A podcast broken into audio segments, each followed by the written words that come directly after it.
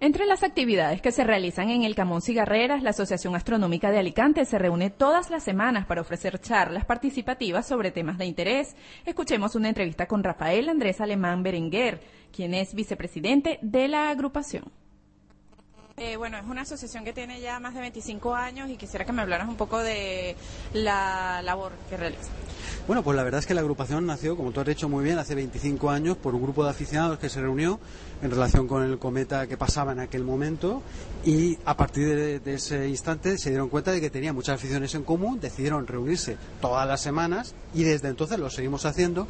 Y bueno, como comentábamos antes, no solamente nos centramos en temas estrictamente astronómicos, ¿no? sino que también tratamos la actualidad científica en general, los problemas, por ejemplo, de la contaminación actual, no hace mucho de la central de Fukushima, también hablamos de eso, y por supuesto de las últimas noticias de las ciencias del espacio también. Estamos abiertos a toda clase de público y no es necesario tener ningún conocimiento especializado para venir. ¿eh? El que más sepa, lógicamente, más disfruta luego con los temas, ¿no? porque puede sacar más partido, pero el que no sabe nada viene e incluso aprende. ¿eh? ¿Cada cuánto tiempo se realizan estos encuentros?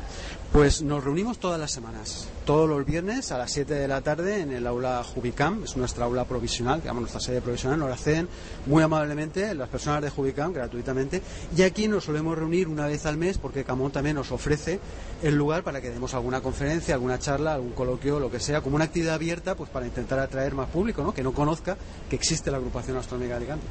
¿Y hacen actividades de observación de planetas y ese tipo de cosas? Sí, también solemos hacer esas actividades, lo que pasa es que no las hacemos regularmente, es decir, no salimos toda la semana o todos los meses a ver qué hay, se sale buscando un hecho en concreto, cuando va a haber una ocultación, cuando va a haber un tránsito, cuando va a haber algún fenómeno astronómico, por supuesto algún eclipse o algo parecido, entonces sí se organiza. No lo hacemos regularmente porque ya al final una persona cuando va mucho a ver siempre lo mismo se acaba cansando y nos dimos cuenta de que venía muy poca gente. Si no era para algo puntual y concreto determinado, pues ya eso no tenía sentido. ¿Y qué evento astronómico grande puede venir, viene por allí?